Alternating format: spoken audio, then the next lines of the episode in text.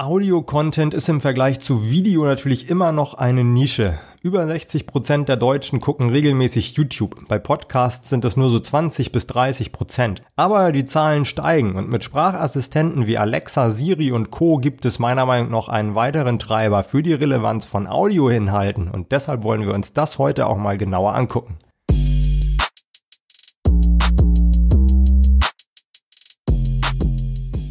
In 2020 sind mehr neue Podcasts gestartet als je zuvor. Man kann wohl auch sagen, dass Podcasts im Mainstream angekommen sind. Viele Promis machen sogar inzwischen Podcasts, sodass immer neue Zielgruppen erschlossen werden. Also auch wenn Audio vielleicht nicht so groß ist wie Video, denke ich, dass die Relevanz fürs Content Marketing trotzdem irgendwie da ist. Nicht nur mit Podcasts, sondern auch mit anderen Tools wie Vorlesefunktionen und den Sprachassistenten. Wenn du Audio in dein Content Marketing einbinden willst, ist die naheliegendste Möglichkeit aber wohl einen eigenen Podcast zu starten. Deshalb gucken wir uns jetzt mal an, wie das funktioniert.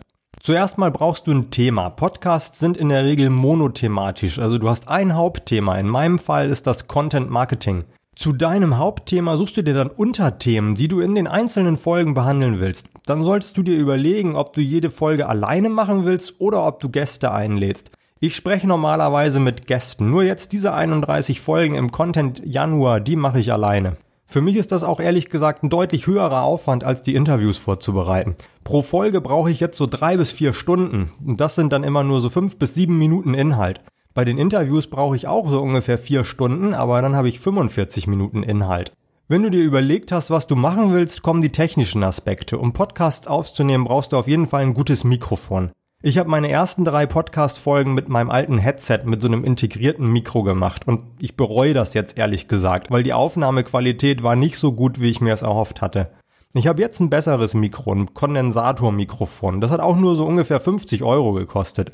Sicher, wenn man so richtig professionell podcastet, dann sollte man wohl noch mehr ausgeben, aber es gibt schon Mikros für 50 bis 100 Euro, mit denen man eine akzeptable Soundqualität erreicht.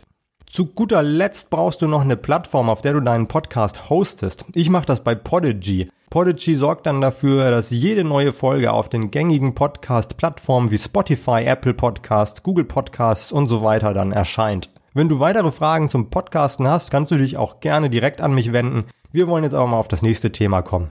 Statt selbst einen Podcast zu starten, kannst du natürlich auch im Podcast zu Gast sein. Du kannst also dich einladen lassen. Dazu suchst du dir Podcasts, die für dich und deine Branche relevant sind und schreibst die Hosts an, ob sie an einem Gespräch interessiert sind. Wenn es sich anbietet, kannst du natürlich auch gleich einen Themenvorschlag mitschicken. Was dann die Resonanz angeht, musst du eben abwarten. Aber es ist wohl klar, dass wenn du ein großer Anbieter in deinem Bereich bist, die Podcasts mehr Interesse daran haben, mit dir zu sprechen. Und wenn du ein kleiner Anbieter bist, hast du eben größere Chancen, auch in kleine Podcasts eingeladen zu werden. Ich habe hier jetzt aber doch noch eine Idee, wie du einen Podcast ohne großen Aufwand starten kannst. Und zwar kannst du deine Blogartikel als Podcast einsprechen. Mir ist kein Fall bekannt, wo ein Unternehmen das macht. Daher wärst du vielleicht hier einer der ersten. Also ich weiß nur von der Zeitschrift Geo Epoche, dass die ihre alten Artikel als Podcast veröffentlicht. Die stellen immer noch ein kurzes Gespräch mit dem jeweiligen Autor voran und dann liest jemand den alten Artikel vor. Das sind immer sehr lange Artikel, aber theoretisch kann man das ja auch mit kürzeren Blogartikeln machen. Ansonsten, um nochmal über etwas anderes als Podcast zu sprechen, ist da natürlich die gute alte Vorlesefunktion von Artikeln auf der Website. Ich glaube ehrlich gesagt nicht, dass das ein Gamechanger im Content Marketing ist, aber ein netter Zusatzservice ist es schon.